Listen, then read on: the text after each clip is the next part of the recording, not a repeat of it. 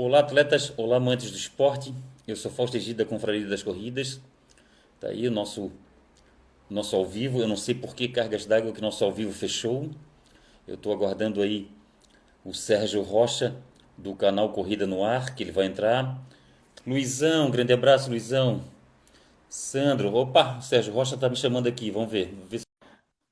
Capelão, o Marcos, Luciano Jacinto, está aí, o Sérgio Rocha vai entrar agora.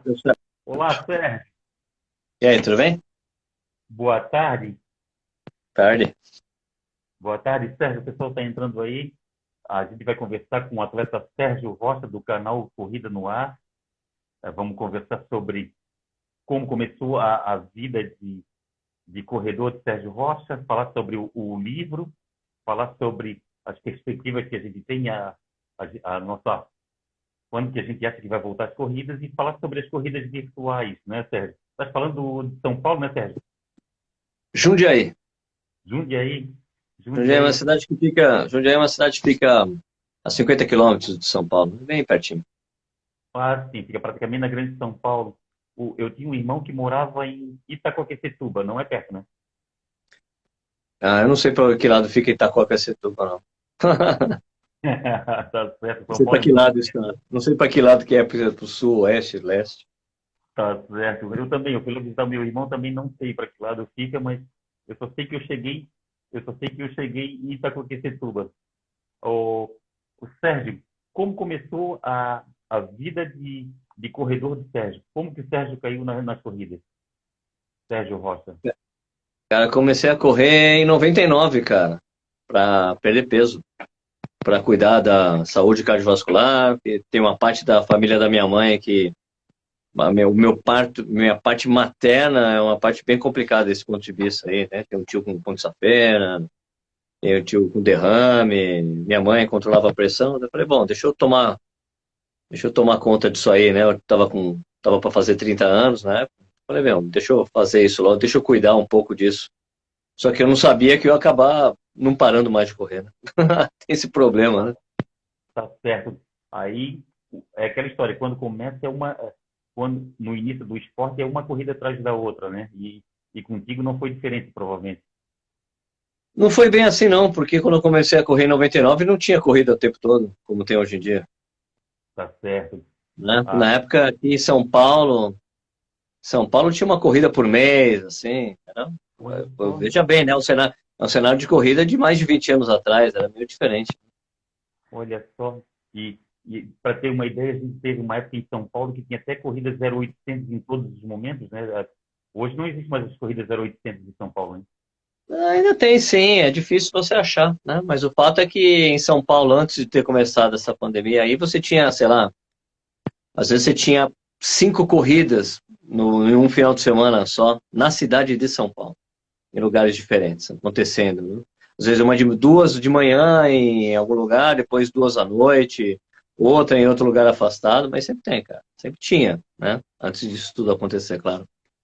Tá certo. E, e, tu chegou a fazer alguma vez um desafio desse pessoal de fazer fazer corrida no sábado, no sábado de manhã, sábado à tarde, do, domingo de manhã, domingo à tarde? Já chegou a fazer alguma vez alguma loucura dessa?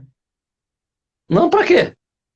Não, mas o, Paulo, o Paulo Serrini, por acaso, ele faz. Tipo, a, aqueles desafios que tem aqui em Santa Catarina, que é o, o Costa Esmeralda, é, o, o desafio, aquele desafio do Beto Carreiro. Eu, eu sempre, eu sempre faço esse desafio.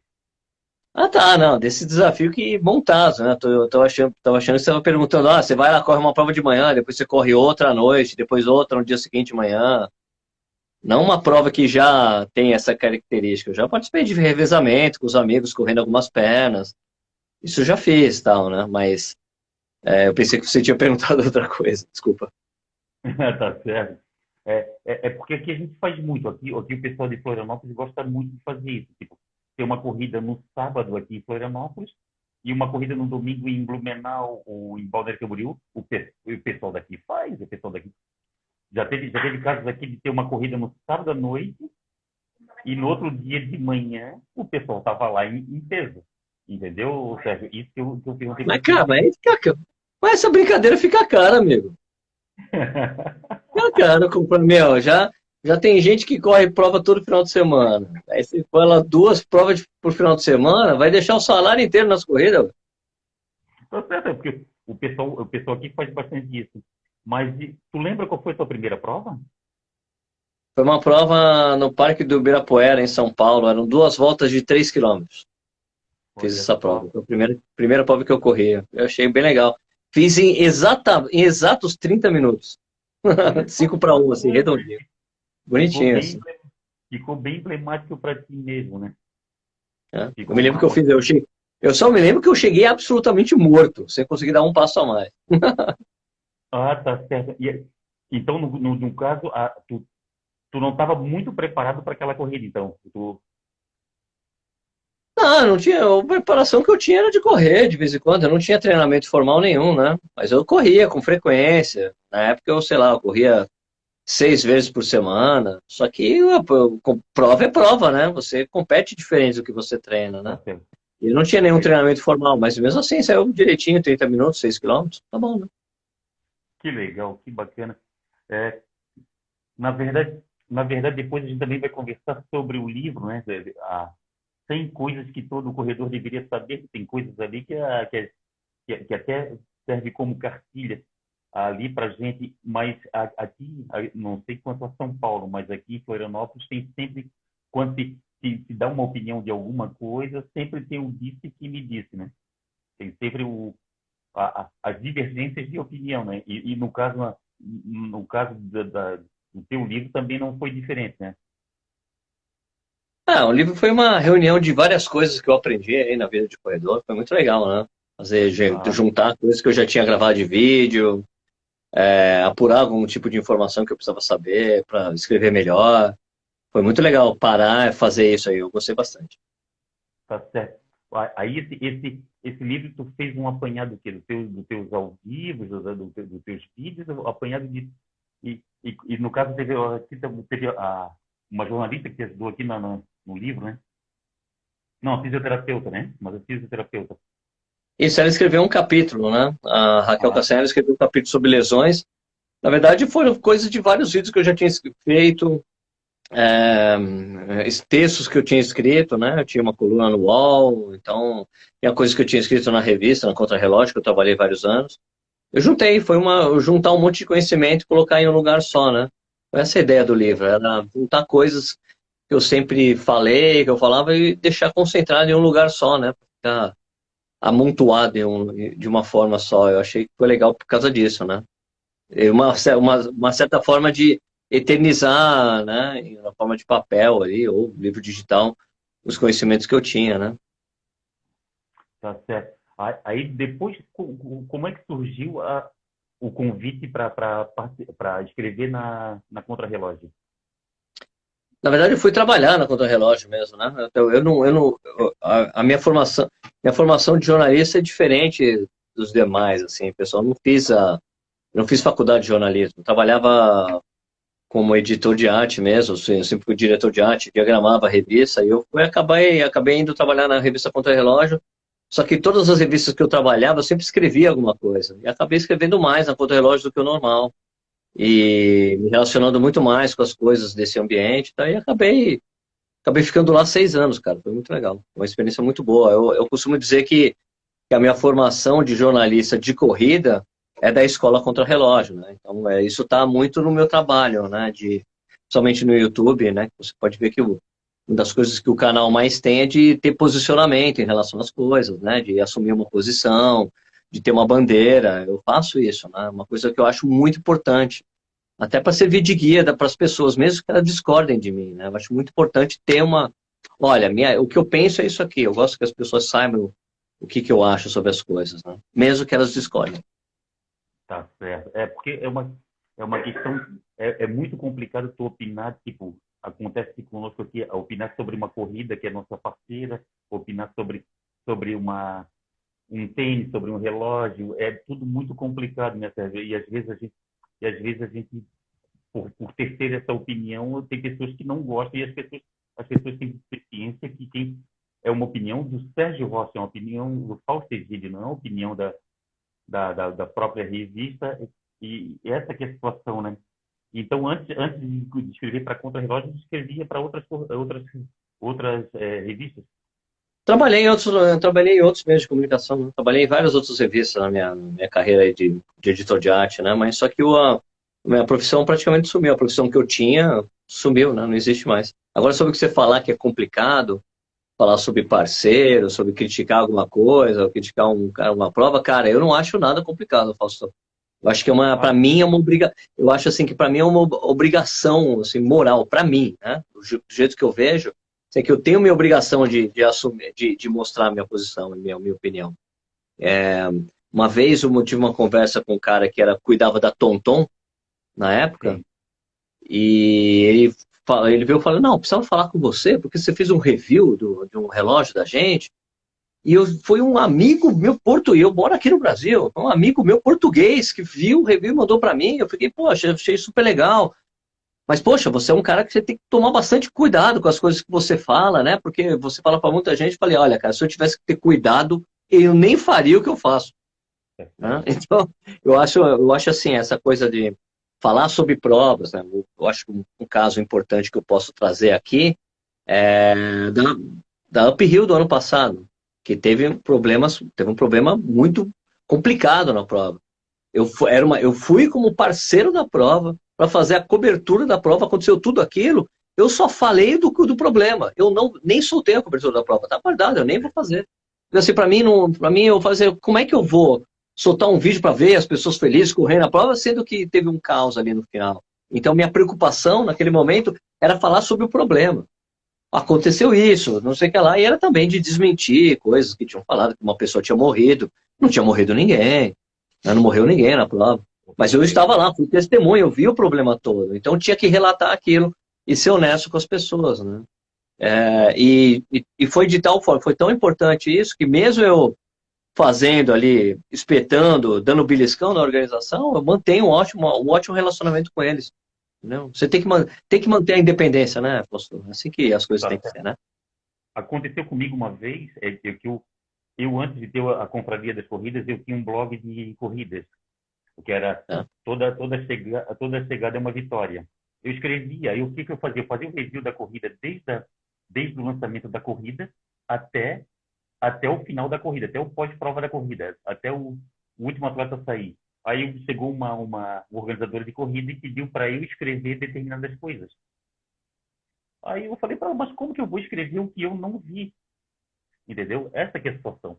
É, mas eu, eu faço muito é, eu faço muito é feedback de corridas. Eu acho muito interessante eu entrar em contato com a, com a, com a organizadora e falar, ó, vocês erraram nisso, nisso, nisso, naquilo, entendeu? Isso, isso que, eu, que eu sempre estimulo nossos atletas a fazer. Tipo, não adianta chegar e reclamar, reclamar, reclamar, ou, ou, ou e, e, não entrar em contato com eles. Eu, eu faço muito esse feedback, muito essa ponte entre, entre corredores e organizadores eu passo e-mail, eu passo, eu passo, eu passo o site, eu passo, eu passo às vezes até quando é algo, algo que seja relevante, eu passo até o, o WhatsApp do, do, organizador. Claro, eu vou lá peço para o organizador a autorização. Ele me autoriza, não, Fausto, passa para ele. Aí eu passo e é isso que é importante. E a gente, e a gente, a gente que tem um canal de corrida, a gente passa a ter esse feedback, né, o, o Sérgio. Isso que é muito importante. A gente tem que tomar eu, eu falo para os nossos atletas aqui que na, na mesma intensidade que reclama, tem que ser a intensidade de elogiar. Porque, graças a Deus, aqui, aqui em Florianópolis, aqui em Santa Catarina, a, a, os, os, as organizadoras aqui, elas, elas criaram um padrão de, de, excelência muito bacana, entendeu? Lá, lá na UP Rio, lá o que aconteceu, provavelmente pode, muita coisa ali foi por causa da questão até climática, né, Sérgio? Não, na verdade, aquele problema aconteceu porque eles mudaram a estrutura um mês antes, né, para deixar tudo lá em cima. Então, acho que eles não conseguiram planejar muito bem essa parte, né? Que tinha que ser entrega de kit e, e tudo, é, e toda a coisa do pós-prova lá. Tiveram que mexer no projeto que eles tinham pensado para este ano agora, né? Então, aconteceu isso. Teve um erro, teve um problema de você calcular a logística. Se você tem um, um ano para trabalhar em cima de um, um planejar um, durante um ano, você consegue imaginar todos os cenários possíveis, né? O que pode dar errado? Pode dar errado isso, pode dar errado aquilo, vão aumentar isso aqui, vão aumentar aquilo. Tem um aprendizado para o organizador, só que é uma, poxa, a XZ é uma, uma, uma organizadora super experiente. Então, a primeira foi a, a, coisa mais foi talvez uma das coisas mais graves que já aconteceram em coisas da prova da X3N. Acho que também esse ano eles tinham muito, tem, ainda tem muito compromisso de tentar entregar uma prova perfeita, né? Tá certo. Ali, ali teve a questão também que eles aumentaram a quantidade de atletas. Né? Sim, também teve isso. Né? Mas eu acho que assim, eu acho que o grande problema, o grande problema da prova foi a dispersão. Era a dispersão e de ter uma, de ter uma organização de, de entrega de, do material das pessoas para depois de correr, demorar, estava demorando muito tempo. Então estava acumulando as pessoas que estavam com a roupa molhada, estava frio. Agora fala, não, mas o clima da serra, pô, a gente sabe que a, é. que a Serra do Rio do Rastro é imprevisível. Você nunca sabe como vai estar tá lá. Né? Então todo mundo sabe que é complicado. Então teve esse problema de não conseguir entregar com agilidade a roupa para as pessoas. Então foi acumulando, ficou um caos. Né? E foi terrível ver isso acontecer. Terrível ver. As pessoas estavam passando mal. Ainda bem que não morreu ninguém. Ainda bem. Só não morreu ninguém. Só não morreu ninguém de hipotermia porque tinha um cara muito competente cuidando lá do. Cuidando da parte de atendimento médico, do ambulatório, porque senão ia ser um caos, cara. O cara tinha um cara muito bom lá. Se não fosse por ele, bicho. Um cara deu conta de tudo? Não, deu conta de conseguir acertar a problemática de atendimento das pessoas. Caso esse cara não estivesse lá, ia ser muito mais complicado, poderia ter coisas mais complicadas. É, no, no, caso, nós, nós que, que, que vamos é, fazer a cobertura da, da, da, corrida, a gente tem uma, uma, uma, a gente tem um olhar diferente de quem vai lá para correr e ir embora. É, é, essa que é a situação. E, e, aqui, e aqui em Santa Catarina a gente nota, a gente nota assim, ó, tipo a dispersão de prova. Teve prova aqui que a dispersão deu problema. Eu cheguei, entrei em contato com o organizador e falei, olha, essa, essa dispersão você tem que deixar um pouco mais longe. Tem que ser mais longe, para o pessoal se dispersar. Igual São Silvestre. São Silvestre, o, o, o, o locutor tem que estar falando toda hora, porque se o locutor não fala de toda hora, se não tem staff mandando, aquele acúmulo de gente ali vai, vai dar problema. E, e é isso que acontece. A gente tem muito contato com o organizador sobre isso. E, e isso, esse feedback é muito legal para eles. Para a gente a gente passa e a gente faz essa ponte. E é o mesmo acontece contigo, né? Eles entram em contato direto contigo, né? É isso, né? Mas eu acho que também tinha uma coisa que, que agora parece estar sendo resolvida, mas né, tipo, os, os organizadores poucos falavam entre eles, né? Tipo, não tem. O Brasil não tem essa coisa de fazer uma convenção de organizadores de prova para troca de experiências. Os caras não fazem isso. Então, isso, se tivesse, esse tipo de coisa ajudaria muito o pequeno organizador, o médio organizador a melhorar, aprimorar né? Isso é uma coisa muito comum no exterior. Isso existe lá. Os caras se juntam todo ano em Chicago para fazer uma conferência ali para entre organizadores de diretores de prova do mundo inteiro para troca de experiências e de, de métodos, né? prognósticos, isso tudo dá para fazer uma série de coisas, né? Aqui no Brasil não tem. Eu sei, eu sei que aí em Santa Catarina o, o pessoal se fala muito, né? conversa muito, até para acertar datas. Mas eu, eu sei que rola isso. Agora que a troca de experiência entre eles, de coisas positivas e negativas, eu já desconheço. É porque é o seguinte, Sérgio, é que os lugares são menores. Aqui, Santa Catarina é bem menor em comparação a, a São Paulo. E aqui, e aqui é o seguinte, aqui a federação tentou, antes da pandemia, acertar, acertar as datas do pessoal. Tipo, tentar não chocar, não chocar regiões entendeu? Porque é muito problemático, porque tem que tirar dia das mães, tirar dia dos pais, tem que tirar é, eleição, tem que tirar Natal, Réveillon. E essa aqui é a situação. E aqui os, os promotores de corrida, eles se dão bem entre si. Eles, eles se conversam. Tem promotor de corrida que, que, que trabalha na corrida do outro promotor. Legal. Então, tem promotor, tem promotor que empresta material para o outro promotor. Isso é, isso é muito Bom. bacana. Isso, isso é muito legal. E, e a gente está a gente está numa luta sobre isso. Aí agora veio a questão da pandemia que, que atrapalhou, um, atrapalhou um pouco, que quer queira ou não. Atrapalhou um pouco, Fausto? Pô, atrapalhou um pouco. Você está sendo muito generoso. É Acabou, deu pra gente. Eu sou um cara otimista para caramba, tempo positivo. Aí o que acontece no segundo semestre, se tiver corrida aqui, cara, o que vai ter, o que vai te chocar, mas só que tem, tem, tem organizadores aqui, tipo a Unimed, que tem um circuito, um circuito grande, e eles já cancelaram o circuito deles, entendeu? Já, já são menos prova para chocar. Essa que é a situação. A, ainda, ainda há um tempo atrás, o pessoal estava só adiando. Agora o pessoal já está começando a cancelar. E, e na visão do Sérgio Roça, vai ser quando que, que as corridas voltam? Ah, já gravei até um vídeo falando sobre isso, né, Fausto? Eu acho que sem ter é, uma vacina um remédio, que é um tratamento muito simples e rápido contra a Covid-19, a gente não vai ver as provas acontecendo do jeito que a gente conhecia. Acho que é isso. Do jeito que a gente conhece as provas, não vai dar. Porque ó, os outros esportes, é, dá, os outros esportes você até consegue, né? Futebol, você consegue fazer sem, sem público, sem torcida. É, basquete sem torcida, vôlei sem torcida. A torcida da corrida é o corredor, cara. Não é. tem como. Você, isso gera aglomeração do início ao fim. Né? E mesmo com o pessoal se organizando ainda, fazendo a fazendo esse o documento que foi divulgado essa semana aí, né, de protocolos, né, que na verdade é mais uma carta de intenções do que é possível fazer, né, uma carta de possibilidades. Esse pro, todo, né? se, se fosse implantado todos esses protocolos, você tira tudo que faz a gente querer participar de prova. Que é você poder chegar com os amigos, poder ir na tenda da assessoria do grupo de corrida, de ter premiação, de ficar para assistir os amigos sendo premiados, pessoal de categoria e tal. Não vai poder ter nada disso. Você vai ter que ficar de máscara o tempo todo. Vai, é. Não vai ter expo, não vai ter lojinha, não vai ter nada. Tudo que faz a gente querer participar de prova não vai ter.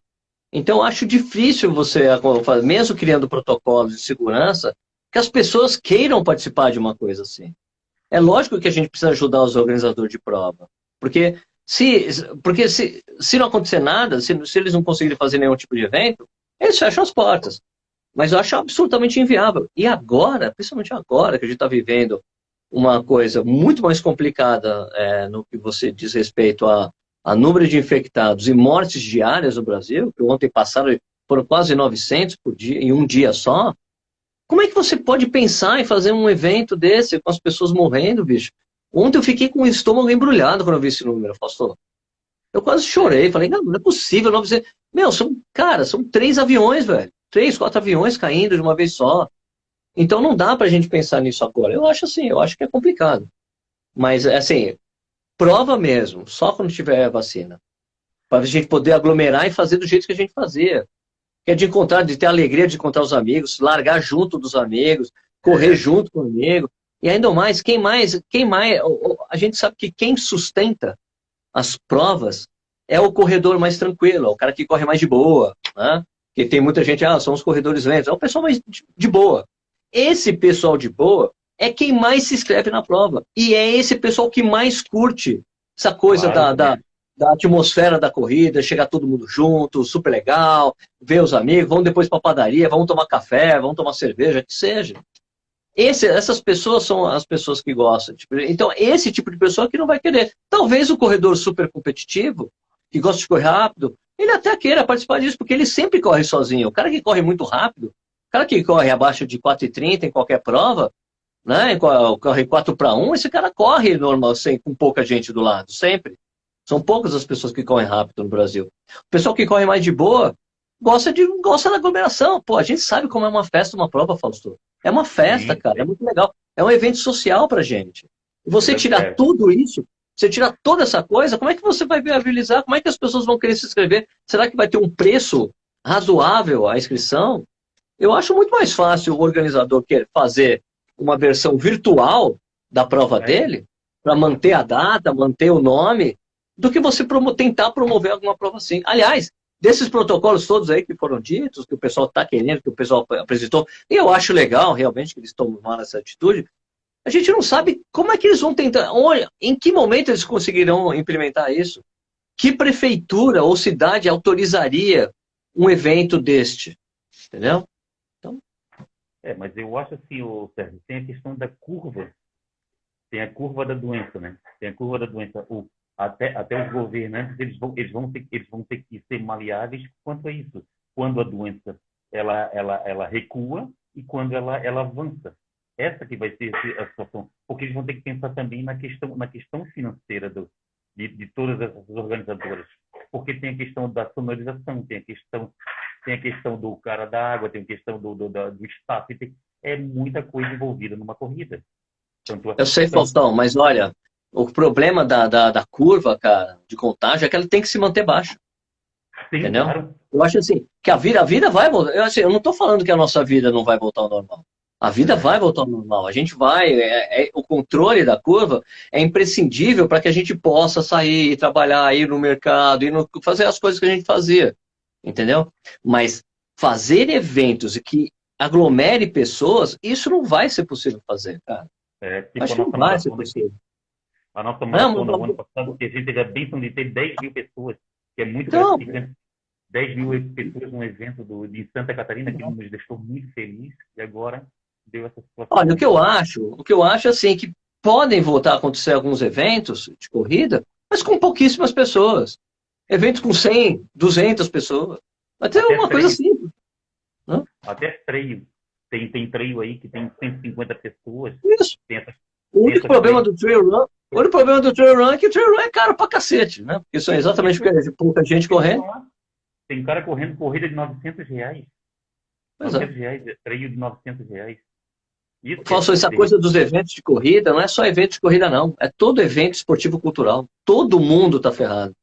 Todo, pegou em cheio. É isso, é o turismo, também foi pego em cheio, hotéis, companhias aéreas, tudo mais. É tudo, tudo que envolve, tudo que envolve eventos em geral, está sendo muito prejudicado. Muita gente está é. sendo prejudicada na pandemia, claro, mas no que tange ao, ao que a gente, ao que a gente faz, está é, sendo totalmente, eu acho, está tá sendo devastador, entendeu?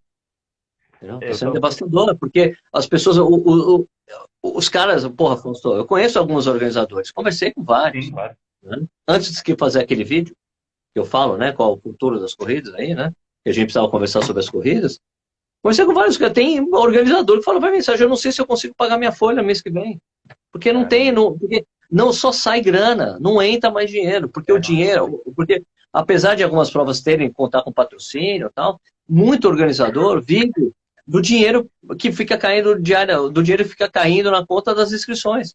Tem um é. organizador que pô, Sérgio, entrava, sei lá, 150, 200 inscrições por dia para mim. Hoje é zero. Então não tem, não tem giro, né? É terrível. Por isso que eu falo assim, meu, faz a versão virtual, porque é um jeito do cara se manter de alguma forma. Ele enxuga a estrutura do máximo, mas ele não pode ele não pode subir do mapa. Porque se ele some do mapa, quem vai fazer prova depois de tudo? Quando a gente puder voltar a ter uma vida normal, Afonso? Quem vai fazer é evento? É mesmo. A, a, as organizadoras, todas as que temos aqui, elas são tradicionais, irmão. E tem, se elas, se elas saírem mesmo, vai ser complicado. Aí vai ter, vai voltar aquela situação de uma corrida aqui, outra lá, como, como, como era quando tu voltou, quando começou.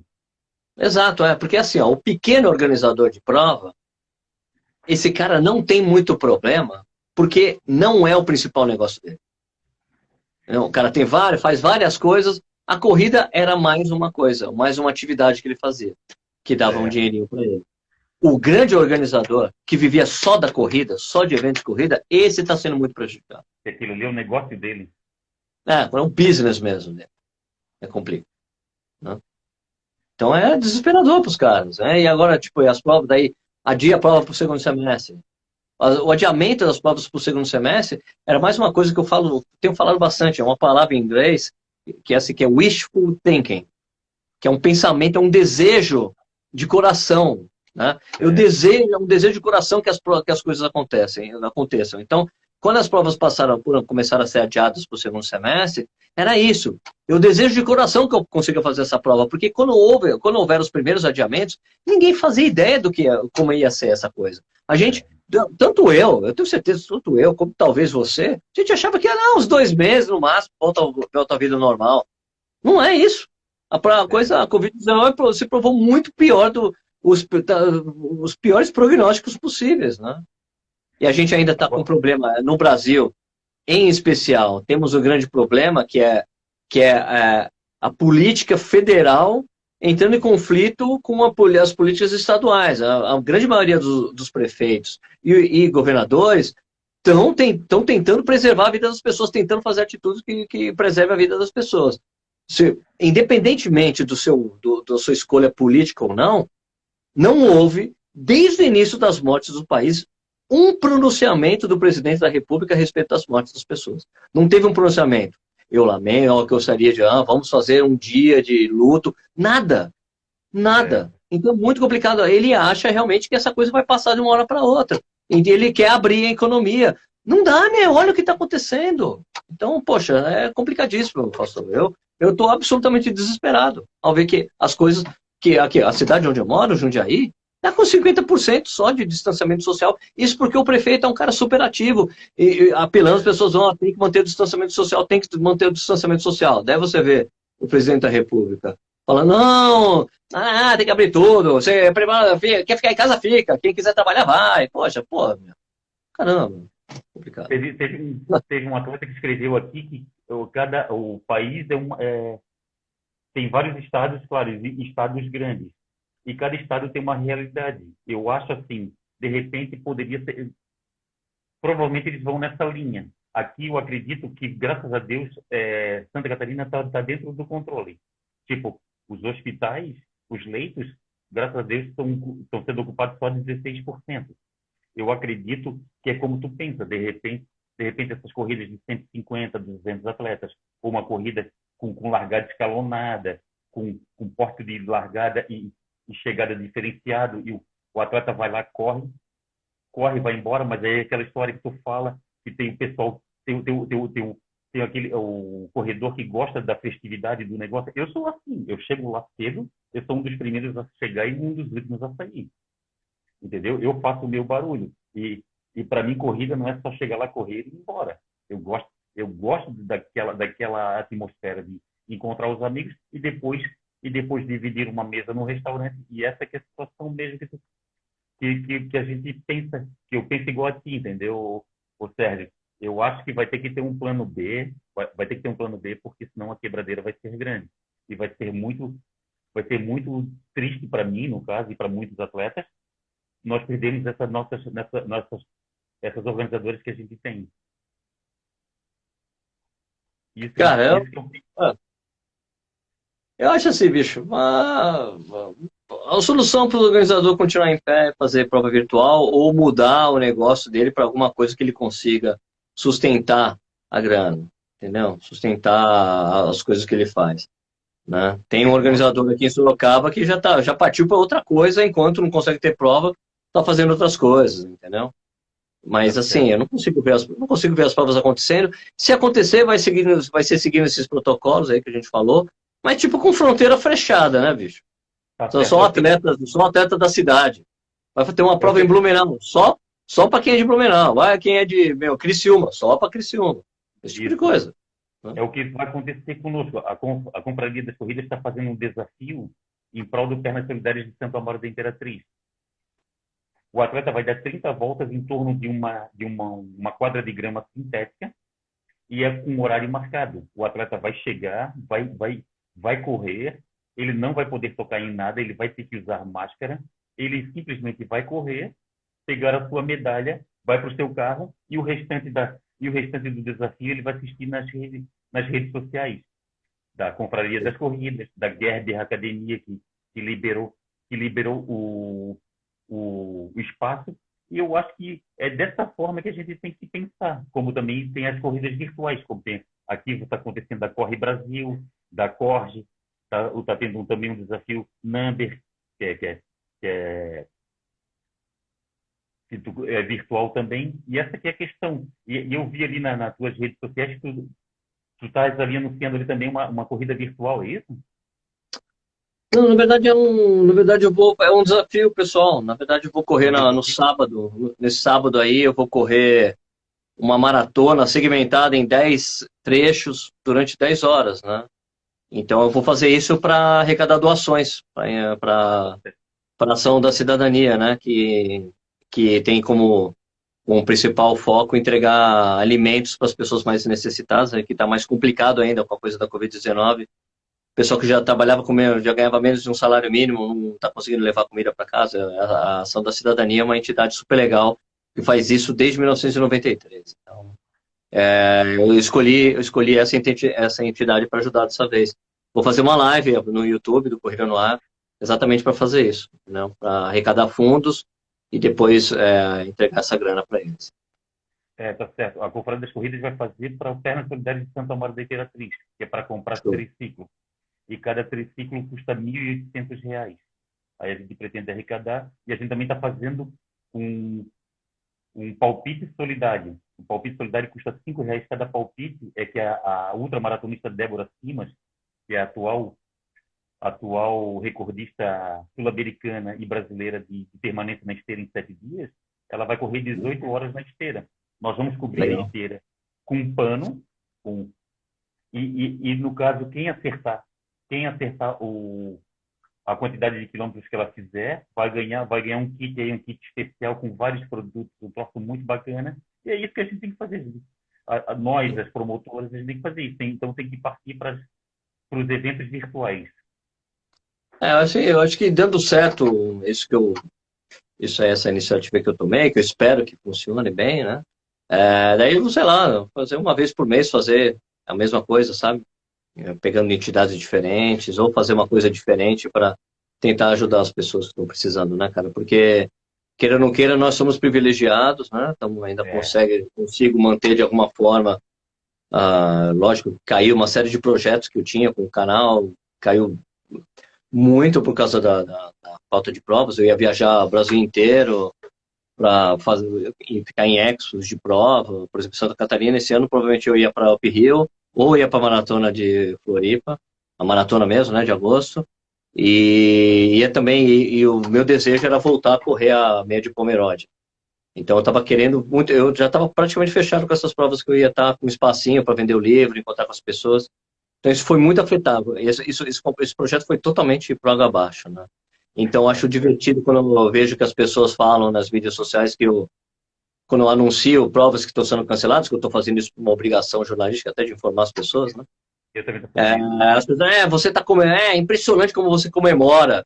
Porque quem disse que eu estou comemorando? Eu sou uma das maiores pessoas prejudicadas por isso tudo, cara. É. Eu trabalho com isso, acaba a quantidade de pautas, de assunto que eu tenho que falar no Corrida no Anisco, que é um uma coisa que eu gosto muito de fazer, é o quadro jornalístico que eu tenho. Entendeu? Acaba um monte de coisa, não tem resultado de prova, não, não vê o que está acontecendo. Ninguém mais fala da polêmica dos tênis de fibra de carbono, por exemplo. Acabou, ninguém não está mais é, correndo. Acabou. Aliás, outro, aliás, outra coisa importante é isso, né? Que a gente falou aqui do, dos organizadores, mas, cara, e os atletas de elite? Que viviam da premiação que eles ganhavam, pequena, é. mas que viviam. Essas pessoas estão totalmente também estão com, a vida bem comprometida, bicho. Tá. É isso mesmo, falou pensou bem, pensou bem, os atletas de elite, é isso mesmo. A situação deles também não deve estar nada fácil. Exato. É, essa é a situação. Sérgio, obrigado por tudo. Obrigado aí pelo, pelo carinho com a Confraria das Corridas. A gente, nós, aqui, nós aqui também gostamos muito do teu trabalho. E é sempre, é sempre bom encontrar o Sérgio Rocha nos eventos que a gente vai. E lembrando para ti também que, a, que a, a maratona de Floripa, de Floripa ainda está mantida. Eles os organizadores ainda ainda está mantido. Vamos, vamos na fé que tudo que tudo se resolva, que, que eles consigam ter, ter essa prova que é uma prova muito bacana. É um, é ah, tá. Tem um, o rapaz está falando aqui que os preços do tênis caem. Toma, é, será que cai mesmo? Cara, não vai cair, é sério, né? Sério, não vai é. cair. Você não está vendo, tá, não tá vendo dólar, só vai aumentar o valor dos preços daqui para frente, cara. Os tênis são os melhores, os tênis são todos feitos na China, bicho. É tudo em dólar que é, você paga quando chega aqui paga a importação. Sérgio, um abraço. Obrigado pelo carinho. Estamos juntos aí. Grande abraço, saúde e paz. Valeu, cara. Obrigado aí pelo convite de novo, viu, Faustão? Valeu. Valeu. Isso aí, pessoal. Falamos com o Sérgio Rocha. Tivemos um apanhado aí muito bacana de um, apanhado bacana aí sobre sobre uh, como aconteceu a vida de, de atleta como o Sérgio Rocha fez na, na corrida. Falamos sobre o livro, falamos sobre corrida virtual. E lembrando a todos que essa, essa nossa live vai para o podcast da Conferência das Corridas, para o YouTube, e, e vai para as redes sociais do, do, da Conferência das Corridas. Lembrando, a Conferência das Corridas também tem site, site, Facebook, Instagram. Entrem lá, conheçam a Confraria das Corridas. Grande abraço, saúde e paz.